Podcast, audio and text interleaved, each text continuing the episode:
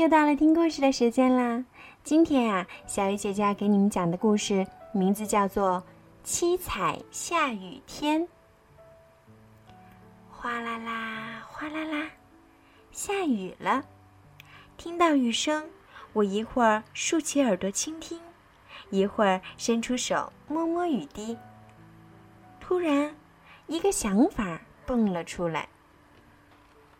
如果下起彩虹色的雨，会是什么样的？下起彩虹色的雨，人们会怎么想呢？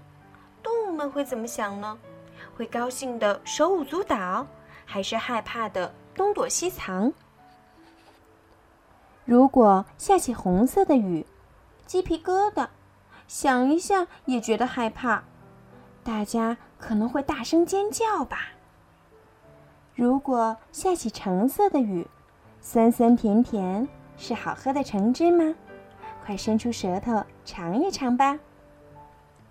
如果下起黄色的雨，翩翩飞舞，那美丽的黄蝴蝶扑扇着透明的翅膀在跳舞。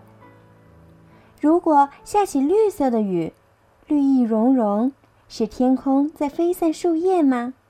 大树先生张开了双臂。迎接伙伴们的到来。如果下起青色的雨，哗啦哗啦，遨游在海洋中的鲸鱼会不会以为是大海颠倒过来而吓一跳呢？如果下起蓝色的雨，摇摇晃晃，那是外婆洗得干干净净的蓝裙子晾在了天上吗？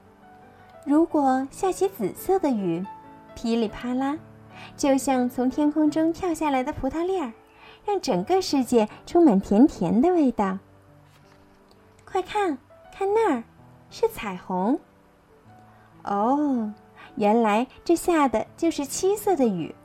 我们看不到它，因为它被云彩遮住了。